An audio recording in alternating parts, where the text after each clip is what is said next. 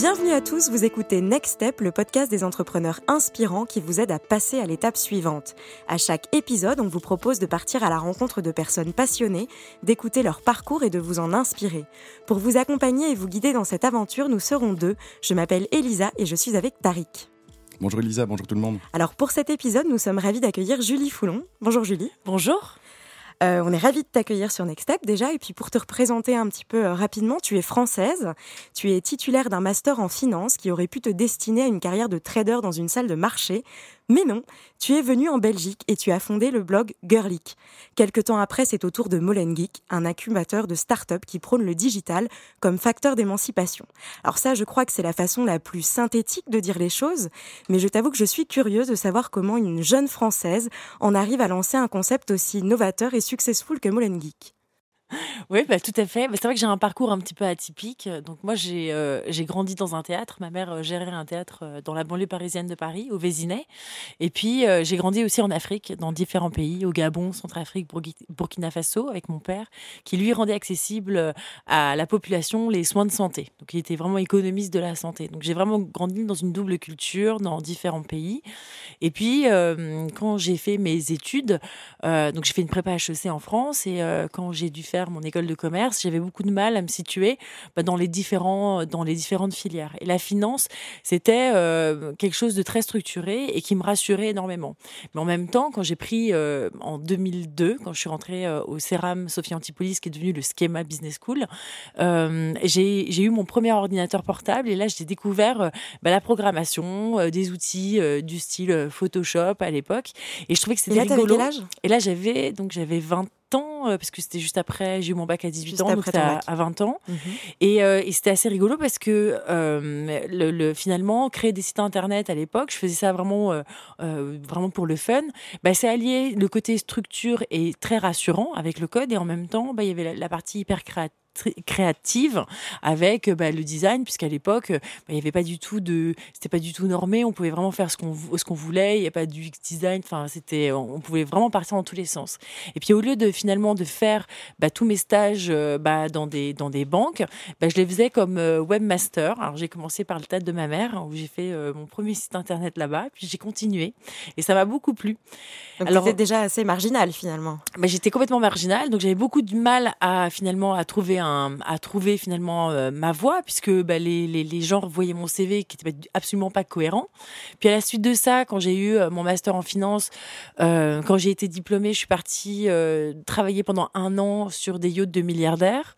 Donc j'étais à Monaco, j'étais à Antibes, à Cannes, j'étais du côté aussi en Italie à San Remo. Et là, je voulais vraiment parfaire mon anglais et, et je voulais un petit peu voyager. Et puis mon papa à l'époque me disait bon bah c'est bien, tu peux faire ça pendant un an, mais après il faut que tu valorises ton diplôme. Et il se trouve que, évidemment, moi, je suis quelqu'un de hyper passionné. Et alors, je, suis un peu accro au sport extrême. Et à l'époque, euh, j'ai commencé à faire du parachutisme en Italie. Et, euh, et de fil en aiguille, eh ben, j'ai commencé à sauter drop zone en drop zone. Et j'ai atterri du côté de Maubeuge. Et là, Maubeuge, c'est la frontière belge. J'ai rencontré des tu Belges. Tu as passé la frontière? J'ai passé la frontière. Je suis arrivée à Templouf, à Namur. Et les gens étaient tellement sympas. Les Belges étaient vraiment tellement fun, tellement gentils, tellement accueillants. Mais je me suis dit, mais en fait, euh, ben voilà, j'arrive au terme de mon année sabbatique, ben je vais trouver euh, un job dans une banque euh, pour valoriser mon diplôme et le week-end, je pourrais continuer à sauter. Et ça en Belgique alors? Et ça, c'est en Belgique, c'était en 2006. Donc un parachute t'a emmené ici? Tout à fait. Et alors, euh, donc là, j'ai cherché euh, bah, du travail, mais j'ai quand même aussi cherché sur Paris. Alors évidemment, euh, hein, vous savez ce qu'on dit. Hein, le, aux États-Unis, on vous demande qu'est-ce que qu'est-ce que vous savez faire. En France, on vous demande c'est quoi ton diplôme, et, en Belgique, c'est est-ce que vous parlez néerlandais? Donc c'est un petit peu, c'est un peu ça. Mais donc j'ai trouvé du côté de Charleroi, il y a un homme qui m'a fait confiance, Thierry Languillet, qui est qui, qui, était vraiment qui est toujours d'ailleurs mon mentor et qui était directeur de de toutes les agences de de, de, de plusieurs agence bancaire à Charleroi. Puis lui, il m'a vraiment fait confiance et puis il m'a dit, euh, il m'a pris sous son aile, il m'a dit, bah, je vais te former, tu vas voir, tu vas bosser avec moi. Et il se trouve que euh, au bout de deux ans, je me fais virer pas de peau, quoi. Donc 2008, je me retrouve à Charleroi. Donc alors c'est bien parce que moi j'adore Charleroi. C'est une, une, ville culturellement qui est, qui est fantastique parce que moi je vois ça via le prisme culturel puisque ma mère la première chose qu'elle me dit c'est mais c'est génial, tu vas à Charleroi, il y a Charleroi danse, c'est c'est fantastique.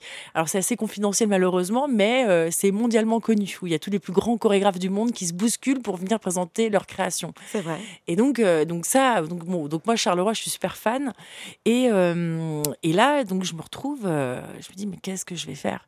Et là, j'ai l'opportunité, avec un copain à l'époque, de monter une boîte d'informatique pour euh, justement bah, créer des sites internet, des, sites internet et des programmes. C'est quelque chose que tu faisais plus vraiment pendant bah, ces deux ans? bah, Si, je, je, je, continuais, continuais un petit peu à, à, m'intéresser à ça. Euh, sur le côté, j'avais refait un autre site internet et, et puis et ça me vraiment ça me passionnait parce que encore une fois, ça alliait créativité et structure. Donc là, on monte la boîte, ça, cartonne, ça marche bien. Puis donc là, je me professionnalise et je m'aperçois bah, que c'est un monde quand même vachement euh, drivé par les hommes. Donc tout le contenu que je pouvais trouver pour pouvoir euh, parfaire mes connaissances et, évoluer, c'était du, contenu essentiellement euh, orienté homme. C'était masculin, c'était écrit par des hommes euh, et on se retrouvait pas. Mhm. Donc c'était un jargon souvent incompréhensible. parfois on, avait, on posait des questions. Enfin c'était pas, c'était compliqué d'avoir des réponses. On, moi en tant que femme, je me sentais pas forcément hyper valorisée et je trouvais pas forcément les, informations qui, qui, qui, qui étaient pertinentes. Donc c'était ça rentrait très fort dans le détail. Et, c'est là que tu as lancé Girlic. Et c'est là que j'ai lancé Girlic. Parce que c'est parti vraiment d'un constat, c'est l'analogie, c'est avec la voiture, c'est euh, un homme s'intéresse plutôt à, à, la puissance d'un moteur et la femme plutôt au confort de l'habitacle. Les nouvelles technologies, le code, c'est vraiment la même chose.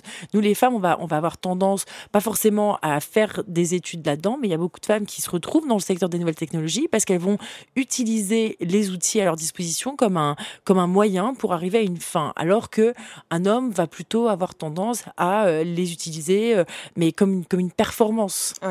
Donc on n'est pas du tout dans la même approche. Et ça, ça me passionnait parce que je me suis dit, bah, du coup, bah, c'est formidable parce que là, il y a la moitié de l'humanité qui est pas du tout dans le coup, euh, qui pourrait apporter une valeur extrêmement intéressante et, et, créer vraiment de la valeur pour la société et puis, et puis pour, pour le pays, pour la croissance, tout ça. Donc j'ai créé Girlic. Et tu t'es senti, senti pardon, soutenu? Ah oui, oui, je me suis sentie soutenue. Alors c'est rigolo parce qu'on a quand même quasiment la moitié de, de lecteurs ou de suiveurs hommes parce que ah euh, parce qu'ils parce que ça les amuse et puis ils aiment bien aussi de voir la manière dont dont on parle des, des nouvelles technologies. Au contraire, je pense que les, les, les hommes sont plutôt contents de, de nous voir débarquer et, et, et, au final on a un vrai on a un vrai soutien. Euh, et donc on est, on a pris le parti de faire un, un site euh, vraiment à l'époque tout rose. Maintenant même si on est en train de, de tout changer, charte graphique, logo, tout, enfin tout va être prêt pour le 4 le 4 avril prochain. D'ailleurs, on fait une petite fête, hein. donc vous êtes tous invités, c'est bien. Mais euh, l'idée, c'était euh, de dire, bah voilà, on, bah nous aussi, on a une place et on a un rôle à jouer dans ce secteur.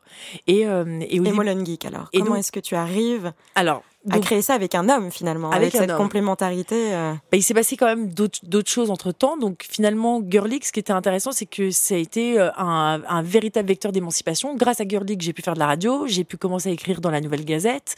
Et donc j'avais ça y est mon visibilité. Euh. Ben, j'avais surtout mon fil conducteur. Donc les femmes, les nouvelles technologies, l'entrepreneuriat. De là, j'ai repris la, la, tête du Beta Group, qui était à l'époque la plus grande communauté de start-up, puisque son fondateur Jean Derelli bah, m'avait repéré et trouvait que ce que je faisais c'était vraiment super. Et il se disait, mais nous aussi, on a besoin de plus de femmes. À l'époque, il y avait peut-être, euh, je sais pas, 15-20% de femmes dans la communauté. Et, euh, et donc, euh, je, me, je me vois projeter à la tête de cette énorme communauté. J'organise des événements tous les mois qui rassemblent plus de 500 personnes. Et ça, c'était il y a combien de temps pour Ça, c'était de 2012 à 2015. D'accord. Et donc j'anime comme ça cette communauté avec plein de startups up qui viennent à mes événements, qui, qui, qui sont suivis de d'apéros géants et où les gens sont vraiment cool, tranquilles, ils sont chill, ils sont là pour euh, rencontrer Et qu'est-ce qui se passe pendant ces apéros, justement, pendant, toutes ces, pendant tous ces événements? Alors ils sont là, il, euh, y a cinq, cinq ou six startups qui, qui présentent euh, leurs produits ou leurs services. Et puis la communauté est là pour donner du feedback sous forme de questions, sous forme de tweets. Et, et, ils sont là aussi pour se rencontrer. Parfois il y avait des investisseurs qui étaient là. Il y avait aussi, c'était l'occasion de rencontrer, de faire des, des call to action, de, dire, bah voilà, moi je recherche un développeur, je recherche un designer. Donc le networking digital, quoi. C'était voilà avec une, une du, du, présentiel euh, pendant chaque mois euh, pendant ces événements à l'ULB. Et puis en 2015, j'ai eu ma fille Alice, et, euh, là donc réorientation, enfin pas vraiment réorientation. Là, je me dis bon ok, euh, les événements, enfin c'est bien, mais j'aimerais bien aller plus loin. Et là, j'ai la chance bah, de, de, de, de, lancer la, communauté Startit à, Bruxelles. Donc Startit, enfin KBC avait lancé son, son incubateur, cinq lieux en Flandre, et puis cet espace à Bruxelles. Ils avaient besoin de quelqu'un d'hyper connecté avec la scène tech bruxelloise pour pouvoir euh, bah, remplir. La euh, candidate idéale. Donc j'étais la candidate idéale et, euh, et l'aventure a duré un an et c'était vraiment passionnant parce qu'il y avait plein de startups qui étaient là. C'était vraiment chouette, hyper riche. Et puis en parallèle de ça, euh, donc euh, Ibrahim Ouassari, euh, comment dire, qui venait à mes événements. Alors moi je me plaignais parce que j'avais pas assez de femmes. Lui il me disait, bah écoute, il euh, y a pas du tout de diversité. Je suis seule, je suis arabe dans, dans, tes events. Je dis ah oui d'accord, c'est vrai, tiens j'avais pas vu ça.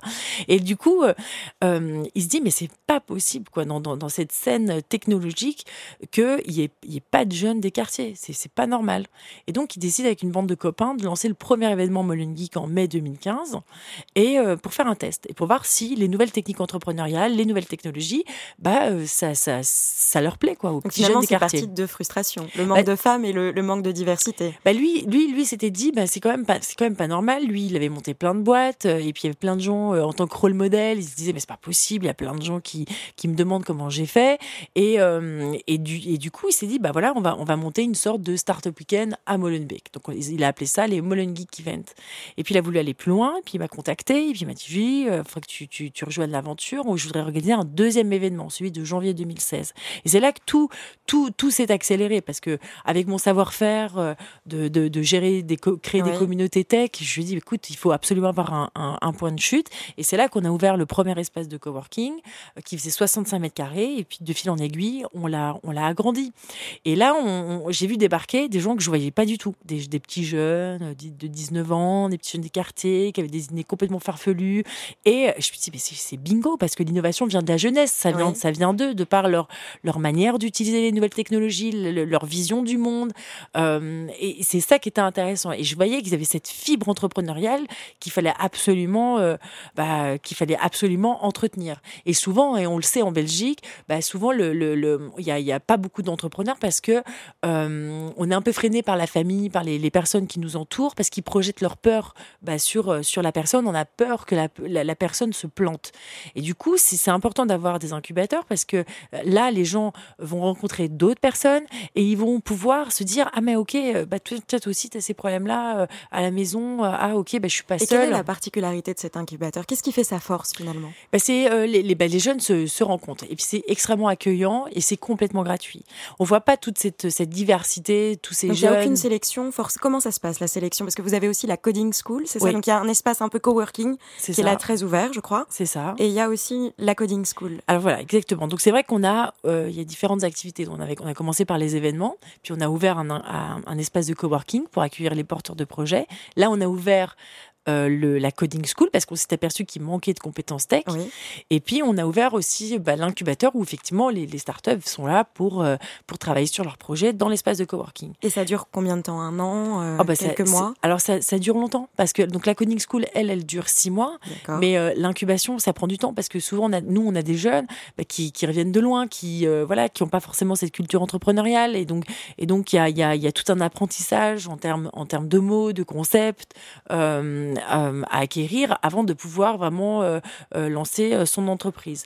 Mais donc c'est ce, donc c'est ce qu'on fait. La coding school, c'est un mois de quasiment de sélection pour pouvoir entrer dans cette fameuse coding school. Il n'y a pas du tout de, de test disqualifiant. Ce qui est important, c'est vraiment de, de, de remettre l'humain au centre et de, de, dire ok tu veux devenir développeur et eh ben tu vas d'abord tester ce que c'est. Et là on fait un premier test sur du JavaScript pour voir un petit peu la logique. Donc là déjà il y a un écrémage il y a ceux qui voilà qui, qui voilà ça ça leur plaît pas enfin ils comprennent pas et puis après, on a une semaine où ils apprennent à coder, faire leur premier site internet. Déjà là, pendant cinq jours, ils sont là derrière leur ordinateur, ils commencent à avoir un petit aperçu de ce que c'est. une phase de test euh, hein, si ça leur plaît. Euh. Voilà, exactement. Et puis euh, ensuite de ça, il y a encore un autre test pour voir un petit peu leur leur aptitude en, en, groupe, hein, mais mais il n'y a rien de disqualifiant. À la fin, c'est l'écrémage se fait par lui-même. Mhm. Et nous, on est là juste pour réorienter, si jamais on voit qu'il y a des jeunes qui ont des problèmes, qui sont endettés, qui ont des problèmes de logement, qui ont des, des, des, des soucis familiaux, on les oriente vers des assistantes sociales pour qu'ils règlent leurs problèmes, pour qu'ils puissent revenir, parce que le but, c'est qu'ils investissent sur eux-mêmes. Et on le sait, un jeune qui, qui a des problèmes d'argent, le problème, c'est qu'il va, il va, au bout d'un moment, il va devoir chercher du boulot. Et il pourra, et c'est un cercle vicieux parce qu'il va jamais réussir à investir. oui, oui. Et puis, euh, donc il y a ça. Et puis, donc l'écrémage se fait, on a notre sélection. Quand on voit qu'on en a, il y a trop de bons candidats, bah, nous, on y va avec Ibrahim. Hein. on, est, on est des entrepreneurs. Donc, euh, on c'est pas grave, on rouvre une formation euh, à la suite, on, on chamboule les plannings, on, y va, on fonce parce qu'on peut pas laisser des jeunes sur le carreau, c'est pas possible. Et vous êtes combien d'encadrants, entre guillemets, ou de ah bah d'accompagnateurs? Je sais pas comment, euh, comment dire ça, mais. Total, on est 17. On est, on est 17, on est une belle, belle équipe à Molengeek. C'est essentiellement des coachs. Et, euh, et c'est des coachs euh, bah, qui sont formidables. Donc ça, ça, ça, fonctionne bien parce que ça tourne. Et là, ça fait deux ans, c'est ça? Ça va faire, euh, ouais, ça va 2000, faire 2016. 2016, ça va faire trois ans. ans. Voilà. Et puis bon, c'est vrai qu'il y avait le premier événement en 2015, mais mais oui, c'est vrai que ça fait vraiment trois ans qu'on est quand même qu'on est établi et qu'on a et un chouette espace. Si, si, en quelques phrases, tu pouvais résumer un peu ces, années passées, euh, est-ce que c'est à la hauteur de tes espérances? Est-ce que ça, ça a même dépassé tes espérances? Ah bah oui, c'est formidable. Nous, on a euh, entre 30 et 40% de femmes dans, dans nos coding schools, dans nos classes. Donc c'est des, formations de, six mois. Sur les formes, on a des formations courtes, euh, Actiris, et là, du coup, on a plus de 60% de femmes qui viennent. On a 93% de taux de sortie positif. Donc c'est qu'à la suite de la coding school, bah, soit les jeunes trouvent un stage, soit ils sont embauchés, soit ils montent leur boîte ou, ou alors euh, ils continuent, ils persévèrent dans des, dans des études toujours dans le domaine des nouvelles technologies. Euh, et puis alors, on a, moi j'ai le, le, moi je crois qu'un des plus beaux euh, commentaires que j'ai eu récemment, c'est un jeune qui me disait, bah oui, bah il y a Bruxelles Formation qui est notre partenaire pour les formations longues. Bruxelles Formation euh, m'a appelé pour avoir un feedback. Il voulait être un peu genre euh, un peu un peu dur comme ça. Puis il dit oui bon bah moi euh, j'utilise plus les langages de programmation, mais mais par contre le j'ai appris une méthodologie. Donc maintenant aujourd'hui dès que je suis face à un problème à l'inconnu, eh ben je sais comment me débrouiller. Alors il voulait faire genre il utilise plus les programmes de programmation, mais je dis mais c'est pas grave. T'avais vraiment dit ça, mais c'est juste formidable. C'est Paris réussi quoi. T'es sur les rails mais totalement parce que t'as voilà tu sais travailler seul, tu as la méthodologie et tu as, acquis cette autonomie et cette indépendance. Parce que c'est ça qu'on veut, c'est que on veut qu'un jeune qui passe par Molen Geek puisse au final pouvoir s'adapter mm. à, l'environnement, puisque les, technologies, ça évolue tellement vite qu'il faut euh, voilà qu'il faut s'adapter sinon il n'y a pas le choix sinon on meurt donc on va garder euh, les deux valeurs autonomie et indépendance et je vais passer la parole maintenant à Tariq qui nous écoute depuis tout à l'heure et qui je pense a plein de choses à raconter euh, bah, c'était vraiment passionnant je suis resté bouche bée. Euh, tu, as terminé en parlant de l'autonomie et euh, c'était ma question. Euh, on voit aujourd'hui qu'il y a des immenses opportunités dans le tech. On parle du geek et on parle toujours de technologie, mais en fait, en effet, cette méthodologie ou ce, savoir-faire différent et ce, l'entrepreneuriat ne se limite pas au, tech. Donc, est-ce que tu vois pas aussi une énorme opportunité au-delà de l'apprentissage du code, mais aussi de devenir autonome par l'entrepreneuriat? Est-ce qu'il y a un espace qui est à prendre, notamment à Bruxelles, pour apprendre aux gens autre chose que la tech? Ah bah, tout à fait. Bah, nous, c'est ce qu'on fait, nous, à Molengeek, évidemment, parce qu'il y a effectivement cet énorme centre de formation. C'est vrai qu'on a plus de 100 jeunes qui sont passés par, euh, qui ont appris les langages de programmation, qui sont devenus full stack développeurs à Molengeek. Et c'est vraiment la spécificité de Molengeek, c'est qu'on a, on, on rajoute une couche d'entrepreneuriat. Parce que tout le monde ne peut pas être embauché. Tout le monde n'a pas forcément ce, le bon profil. Moi, j'étais l'exemple parfait. J'avais un, parcours, un parcours complètement atypique. Les recruteurs, ils regardent mon CV, ils disaient, c'est n'importe quoi. Et là, en fait, quand on combine les deux, euh, bah, finalement l'identité est un peu mise sur le côté et l'entrepreneuriat permet de, valoriser ce qu'on sait faire. Et c'est ça qui est chouette, c'est qu'il y a un tel besoin euh, bah, de compétences dans le digital et dans, les nouvelles technologies bah, que finalement n'importe qui peut aller euh, finalement lancer, son entreprise, être son propre patron, et parce qu'on va regarder simplement ce qu'il ou elle sait faire. En fait, je crois que c'est vraiment ça le changement. Avant, tout le monde sort de l'école avec les mêmes compétences, le même âge, la même expérience, euh, de manière assez homogène. Il y en a qui sont un petit peu meilleurs que d'autres. Et ce qu'on voit euh, euh, aujourd'hui, c'est que ben, ça n'a plus beaucoup d'importance. le fait que tu aies passé 4 ans à apprendre une chose ou une autre, c'est vraiment en très peu de temps, tu peux te distinguer.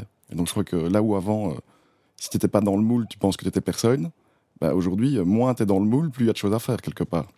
Oui, tout à fait. Et c'est vrai que ce qui est rigolo à voir euh, à Molen Geek, c'est que les jeunes, euh, donc ils font ce, cursus hein, de six mois, puis après ils commencent à se spécialiser. Donc il y a des affinités. Il y en a certains qui préfèrent rester sur euh, du front, donc tout ce qui est euh, design, et puis et il y en a d'autres qui vont se dire, bah moi, ce qui m'intéresse, c'est l'intelligence artificielle. Bah moi, c'est les bots, le tout ce qui est référencement. Et donc il y a des, c'est comme un, ils prennent tous un chemin complètement différent. Il y en a d'autres, c'est les jeux vidéo, c'est et, et donc c'est ça qui formidable. C'est un domaine qui est tellement vaste et les nouvelles technologies impactent tellement nos vies et tellement tous les secteurs de chaque euh, ou tous les départements de chaque entreprise que finalement c'est vraiment une. Après, c'est ils ont fait leur gamme et c'est leur juste une question d'affinité. En fait, c'est ça qui est formidable. Et l'impact des rencontres, alors aussi, c'est ça, c'est d'être dans le bon timing avec les bonnes personnes euh, et de faire exister un projet. Euh, à partir de gens tu croises au bon moment. Bah, tout à fait. Puis alors c'est vrai que nous, euh, on fait, on organise beaucoup d'événements, on fait venir beaucoup de gens, on essaye de. moi, je suis très à l'écoute, hein, vraiment de la communauté. Donc quand quand il y a il y a des jeunes qui me disent, bah voilà, on voudrait aller dans tel événement, on voudrait découvrir euh, telle ou telle chose, bah on y va quoi. C'est alors après c'est vrai que de ma part c'est ou de notre part c'est un engagement parce qu'il faut être hyper disponible et être extrêmement à l'écoute. Mais il y a que comme ça que ça fonctionne. C'est vrai que il faut il faut euh, il faut arriver à faire le pont entre Molengeek, donc Molenbeek et puis le et puis le, reste de la communauté tech. Et ça aussi, c'est super important parce que les, pourquoi les jeunes ne venaient pas euh, dans les autres incubateurs, dans les autres organisations euh, qui aident des entrepreneurs, c'est qu'ils se reconnaissaient pas, ils, ils, se sentaient pas légitimes. Ils avaient, il y avait un vrai problème de, de reconnaissance ou de, bah, je, je, me sens pas à ma place. Et Ibrahim, on l'avait vu plein de fois, il m'avait envoyé des jeunes chez Startit et à chaque fois, je les accueillais bien et puis ils repartaient en disant, en appelant Ibrahim, en disant, mais non, mais c'est pas pour moi, quoi. Je me sens pas bien. Maintenant, Paris réussi, on y arrive. Eux-mêmes, les jeunes, ils, vont dans d'autres dans, meet-up, dans d'autres événements, et ils se sentent légitimes parce qu'ils comprennent, ils ont toutes les clés, ils comprennent les notions, ils comprennent les, ils ont tous les codes. Et c'est ça qu'on arrive à faire avec Molen Geek, c'est être finalement le tremplin vers un monde d'opportunités. Mais d'ailleurs, pour avoir suivi les débuts de Startit, et, maintenant on parle d'incubateur, et avant, je crois, on parlait de couveuse. Oui. Et c'est un peu le grand challenge de, de, ce que, de mon expérience, c'est que on veut accueillir les gens avec beaucoup de bienveillance, leur donner des bureaux, leur donner de l'accueil, du gratuit, des conseils.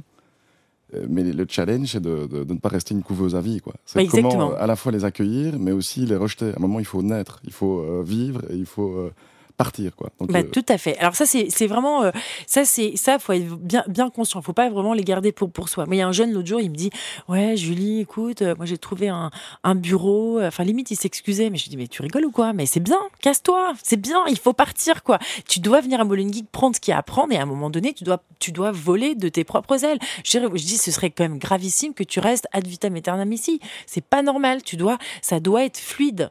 Et alors donc du coup nous ce qu'on fait nous dans notre dans dans, l'incubateur, c'est que tous les mercredis soirs, on réunit les porteurs de projets et euh, sous forme de cercle on, organise des workshops très très thématiques. Je fais venir des intervenants, des, gens mais genre extraordinaires euh, qui qui euh, comment dire des, entrepreneurs hyper successful et qui sont qui, qui, sont là et, et, qui et qui viennent coacher les jeunes. Le but c'est d'entretenir la, la flamme et puis surtout de se fixer des tâches parce qu'il faut pas bon on se réunit pas comme ça pour papoter. On est là, ok. C'est quoi c'était quoi tes devoirs? Est-ce que tu les as faits? Tu les as pas faits? Qu'est-ce qui a bloqué? Et c'est quoi les devoirs tes devoirs pour la semaine prochaine? Il y a que comme ça que ça avance.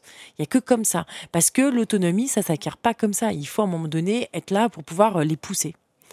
Comme le dicton chinois qui dit un chemin de mille pas commence par. Il euh, faut poser le premier pas sur ce grand chemin. Quoi. Exactement, c'est exactement ça. tu, tu, parlais dans une récente chronique aussi de l'importance, donc c'est ça, des rôles modèles.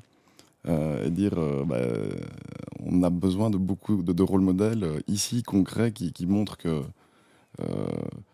Enfin, il faut arrêter de rêver juste Mark Zuckerberg, mais aussi de, de, de voir des gens qui ont fait des petits pas et qui ont eu après une grande incidence. Donc c'est vraiment de donner de courage aux gens, de, de, prendre confiance dans des petits petits accomplissements, je vais dire. Voilà. Ben, tout à fait. Et moi, je crois beaucoup au rôle modèle accessible. Et euh, donc, moi, j'ai une collaboratrice qui s'appelle Sephora et que je trouve juste extraordinaire parce que euh, c'est quelqu'un qui, qui se bagarre quoi. Et euh, et souvent, euh, donc une fois donc dans Girlic, je l'avais, je, l'ai interviewé pour euh, la minute Girlic. Et moi, ce que je trouvais extraordinaire avec euh, avec cette femme, c'est que c'est une jeune femme qui a été maman à 16 ans, qui s'est bagarrée pour pouvoir continuer ses études de graphisme, de design, qui est en train de monter sa boîte et qui et qui montre que bah oui, c'est possible. Donc il n'y a pas de fatalisme. C'est, c'est, on peut y arriver quoi. Il faut, il faut s'organiser, il faut se donner le moyen, il faut se donner le temps et euh, et euh, il faut, il faut rien lâcher. Et ça, je trouve que c'est c'est c'est euh, c'est extraordinaire parce que ça montre aux autres et ça a un impact énorme parce que les les, les d'autres femmes voient ça et disent ah ouais mais ah ouais quand même quoi. Je veux dire tiens moi aussi je suis dans ce cas-là où où et on peut y arriver. Oui, on, peut être maman, on peut être entrepreneuse, on peut être apprenante et, et, continuer et, continuer à évoluer. C'est ça qui est formidable, moi, je trouve, comme message. Et c'est cette clé de la zone de confort, en fait. Si, si on te donne trop de temps, bah, tu t'apprendras jamais. Et quand euh, la vie t'impose, euh, parce que tu as perdu ton job, euh, ou peu importe, que tu dois nourrir tes enfants, mais c'est une énorme opportunité en fait. c'est tout à fait. d'accélérateur d'apprentissage quoi. Ah bah, il y a un moment, il n'y a pas le choix quoi. Il y a, moi, il y, a un moment, il n'y a pas le choix. Et c'est, clair que il faut quand, quand, quand faut y aller, il faut y aller. Et puis c'est souvent quand on est on est au pied du mur que bah, qu'on qu'on bah, allez. Enfin moi je souvent j'ai un ami qui me dit bah de toute façon Julie toi t'excelles quand quand t'es dans l'urgence quoi. Donc c'est vrai que quand il faut y aller, il faut y aller quoi. Et parfois, on a tendance à voir que ses propres problèmes à soi. Euh, et puis après, ben, il y a des problèmes qui affectent tout le monde. Et c'était le cas des attentats ici à Bruxelles. Et alors, ça me fait penser, je ne sais pas si tu as vu le film Code Girls. Oui, je l'ai vu, ouais. Ah, je trouve ça génial. je crois que j'ai vu. oui, c'est. Je crois que est-ce que je C'est celui au, avec aux États-Unis, les, portraits de plusieurs femmes euh, entrepreneuses pendant, la guerre. Donc euh, la deuxième guerre mondiale, qui, qui étaient spécialisées en cryptographie et qui ont joué un rôle décisif. Et c'était vraiment ça. Donc c'est un moment d'adversité extrême. C'était euh, donc, des, je pense, pas mal d'Afro-Américaines aussi, et qui ont excellé. Euh, enfin, donc, donc c'est des circonstances extrêmes qui ont permis d'établir aussi euh, le rôle des femmes dans la technologie déjà à cette époque-là. Donc on a un peu oublié entre-temps que, que ça, ça s'est passé. Comme le, le, software, c'est une, une invention féminine. Oui. Donc avant l'IT, c'était un truc d'homme avec des cartes et des trous et des grosses machines. Euh, et, puis finalement, les femmes, c'est celles qui ont créé le software. je crois qu'on l'oublie aussi, il faut le rappeler. Oui, on, l'oublie, puis on oublie surtout que euh, les, les, les, les, premières, les, premiers développeurs étaient des femmes parce que c'était associé à tout ce qui était secrétariat. Donc c'était pas voilà. Mais puis après, on a euh, après le, le, la, culture finalement populaire a, transformé ça en, en, sorte de performance masculine et du coup, on a été complètement évincé. Mais c'est vrai qu'on mais, mais, ça, c'est fantastique. Donc, c'est vraiment de montrer les Il y a deux manières, je crois. Soit c'est de subir, soit de voir l'opportunité. Moi, j'ai toujours tendance à avoir le, le, verre euh, à moitié rempli, mais avec un visage enfin, positif. Donc, c'est. C'est parce qu'on les a relégués au software qu'elles ont inventé le software. C'est magnifique. On, donc, euh, et je crois qu'aujourd'hui, on peut regarder autour de soi, il y a plein d'opportunités comme ça négligées. Donc, tu, tu parlais tout à l'heure de la communication euh, essentiellement masculine. C'est vrai que l'histoire de la pub, elle est quand même orientée sur la ménagère de 50 ans. Donc c'est une industrie d'hommes qui ont fait des pubs pour que les femmes achètent, parce que c'était quand même elles qui payaient finalement les salaires de tout le monde, hein, euh, in fine. Donc euh, Jack Ma rappelait aussi que euh, son observation, c'est que les femmes achètent toujours pour des autres membres de la famille, et qu'un homme achète toujours pour lui. Donc je ne sais pas si tu connais ça. Non, je connaissais pas. C'est vraiment, il dit, voilà, il voit sur Alibaba, la femme achète pour tous les membres de sa famille. L'homme n'achète que pour lui. C'est dingue, quoi. Hein, quand tu, euh, enfin, moi, je, trouve ça assez marquant. Et, quand tu vois aujourd'hui, bah, le, finalement, bah, les femmes se réapproprient les canaux de distribution. Quoi. C'est-à-dire, on ne va pas attendre que la publicité euh, parle pour les femmes euh, avec des femmes. Il n'y a plus vraiment besoin de, de, la publicité. Quoi. Maintenant, on va pouvoir vendre en direct entre nous.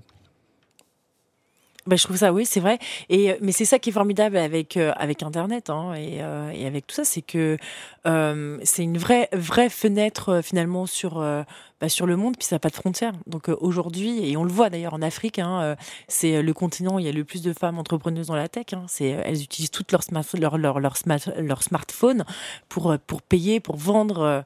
et ça, c'est formidable. Elles ont hacké le système. J'adore. Et, juste pour euh, conclure sur cet aspect euh, historique, est-ce que finalement euh, ce choc des attentats, etc., et finalement est-ce que tu vois un bilan positif? Moi j'ai envie de dire manifestement oui avec Molengeek, mais est-ce que tu penses que ça aura permis de créer un nouvel élan justement? Ben nous, on est, nous, euh, ça a été créé vraiment avant les attentats. Donc nous, c'est, c'était vraiment une, euh, c'était vraiment une, euh, fait par des entrepreneurs dans le but de rendre accessible à tous les nouvelles technologies, l'entrepreneuriat. Donc on n'est pas du tout euh, lié, à, pas du tout lié à ça. Euh, mais c'est vrai que quand il y a eu les attentats de, de Bruxelles, il y a eu encore du Molenbeek, du Molenbeek bashing et on s'est dit mince, mais c'est pas possible. On a plein de jeunes qui sont euh, Enfin, allez, ça les impacte hein, euh, très fort. Et donc, on est allé voir euh, Cécile Jodon, qui a entre autres en charge les interventions d'urgence, et on, lui a proposé d'organiser un, hackathon, un événement, dont le but était euh, de contribuer à l'amélioration des services d'urgence. On s'est dit, ben nous, voilà, ça pouvait faire vraiment un, un, une belle histoire de dire, ben nous, on est prêts à contribuer à l'amélioration bah, de technologies. Donc, on a, on a réunis autour de la table. Il y avait la, Croix-Rouge, il y avait le SAMU, tout ça. Et on s'est dit, mais qu'est-ce qu'on pourrait faire? Qu'est-ce qu'on pourrait faire ensemble pour montrer que, bah voilà, on, va, on va casser cette image euh, négative? Et puis on a, on a sorti une application Citizen Map euh, qui permet de collecter les défibrillateurs privés euh, des entreprises privées. Et, c'était chouette parce que c'était une belle collaboration. C'était une, c'était une belle image de, de, de, montrer que oui, on pouvait les, les jeunes, allez, on pouvait vraiment valoriser leurs compétences et ce qu'ils, ce qu'ils savent faire. Donc maintenant, vraiment, Molin Geek, on est là. On, est dans, on a un activateur de talent et surtout un activateur de talent là sur des jeunes qu'on a, qu'on a vraiment relégués, vraiment qu'on a mis sur le côté parce que soit ils ont quitté l'école super tôt, parce qu'ils se conforment pas au système scolaire, parce qu'ils rentrent pas dans le moule. Et nous, on dit, mais c'est pas possible, quoi. Avec 40% de, de chômage chez 18-25 ans et une demande, mais juste gigantesque de, de, compétences tech, mais on fait le lien, en fait. On fait le lien. On est là, mais coucou, regardez là. Ils sont tous là en sommeil. Il y a des potentiels, il y a des, c'est des, des, talents qui sont, qui sont ici. Et, euh, et, donc, on met juste, on braque les projecteurs bah, vers les talents, en fait. Et pour intégrer euh, l'école, c'est quand la prochaine sélection? Alors la prochaine sélection, c'est qu'est-ce que j'ai, je sais plus ce que j'ai marqué. Je crois que c'est mars. C'est mars euh, pour la coding school. Il y a mars, avril, et, euh, et en principe, euh, ça commencerait peut-être en mai ou juin. Voilà. Ok. Donc euh, voilà, le message est passé. Donc on va devoir conclure et pour cela, on a décidé de te poser quelques questions courtes. Alors tu ne dois surtout pas réfléchir et répondre le plus brièvement possible. T'es prête? Oui. Alors un conseil que tu aurais aimé qu'on te donne? Euh, De sortir de chez moi, surtout pas rester seul. Le cliché à oublier à jamais sur la vie des entrepreneurs euh, un cliché à oublier. Euh, ah, c'est pas facile ça. Le cliché des. Oh, c'est ah, c'est difficile. Je peux peut-être répondre après? Oui, tu peux répondre après. Une mauvaise habitude dont tu aimerais te débarrasser? Euh, Une mauvaise habitude. J'ai pas de mauvaise habitude. Je suis parfaite. Non, je sais pas. Je, je sais, une mauvaise habitude. Non. T'es ordonnée, je sais pas, t'es ouais, tu veux. Ouais, je suis plutôt, je suis assez, je suis assez méthodique, je suis ouais, bien, orga je suis bien organisée. Euh, Donc, euh, si, défaut, quoi. si, je dois lever le pied. Je suis un peu infurée parfois euh, quand j'ai un, quand j'ai, je dois, je dois monter des dossiers. Je suis hyper concentrée. Parfois, je, ça me, je suis, je suis trop à fond, quoi. Donc parfois, je dois Donc, un peu lâcher le pied. Un peu déconnecté, quoi. Un peu déconnecté, ouais. Une citation que tu aurais rêvé de dire. Euh, une, une citation que j'ai. Euh... Ah si, ouais, rien ne se perd, tout se transforme. Très bien. Et pas de réminiscence pour le cliché à oublier? Sur les entrepreneurs? Alors sur les entrepreneurs, un cliché, euh, non, j'ai pas. Ou sur pas, les entrepreneuses. Ou sur les, les entrepreneuses, non, j'ai, j'ai pas, je, non, je vois pas comme ça, je vois pas vraiment de cliché, bon. non. Bah, c'est, c'est, c'est peut-être parce que j'ai né dans le guidon, je pense, à mon avis. Si tu reviens dans un prochain épisode, euh, on pourra voir si tu as une réponse ou pas. Merci en tout cas, c'est la fin de ce podcast. Merci pour votre écoute. On espère vous avoir inspiré. Merci Julie, merci Tariq. N'hésitez pas à commenter et à nous donner votre avis. On se retrouve très vite pour un prochain épisode. Merci Julie, merci Elisa.